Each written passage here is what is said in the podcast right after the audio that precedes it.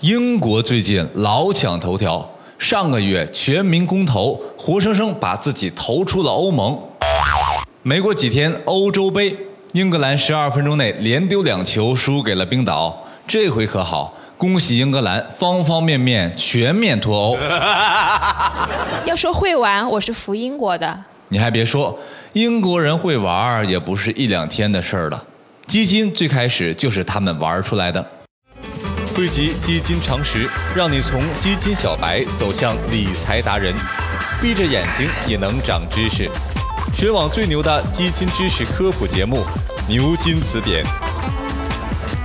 本节目由好买财富出品。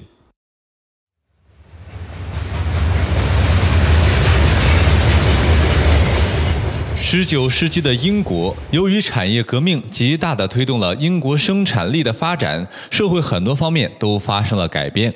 在那之后，机器开始代替手工劳动，生产力大幅提高，工商业迅速发展。当时的英国可是号称“日不落帝国”，殖民地和贸易遍及世界各地，因此英国的社会不仅欣欣向荣，个人财富也飞速增长。国内商业的繁荣直接导致了投资成本过高，聪明的商人开始把目光转向了海外市场，劳动力便宜，物价也低，简直就是投资的天堂。哎，哪有商机哪就有商人。可是事情并非预想那么美好，由于各种原因，大部分人的投资都失败了，有的还被欺诈了。原因呢很简单。首先呢，当时的英国人不懂得国际投资的知识，缺乏对海外投资环境的充分了解。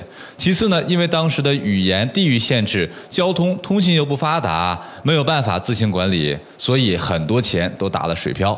这个时候就有人想，如果我们专门雇一个代理人，全权负责投资，这样岂不是避免了这些麻烦吗？这就叫有钱的出钱，有力的出力呀。这个概念一经提出，就得到了英国政府的支持。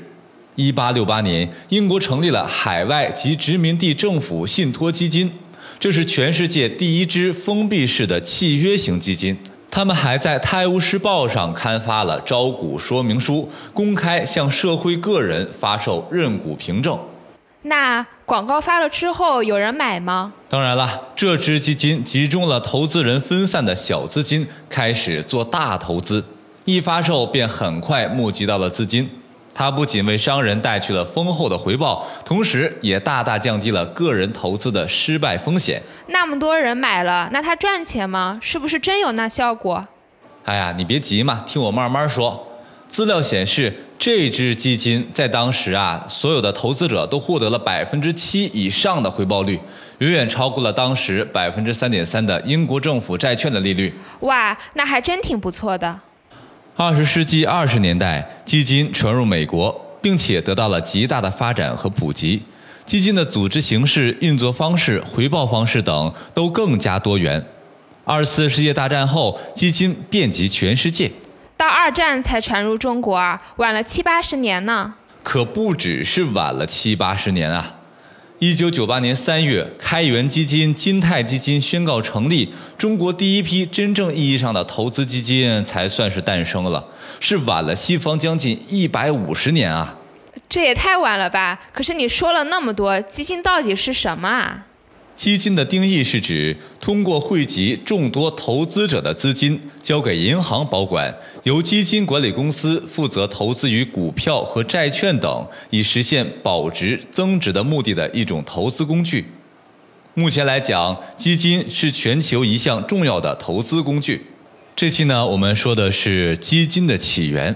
下期节目呢，我们会聊一聊基金在中国的发展。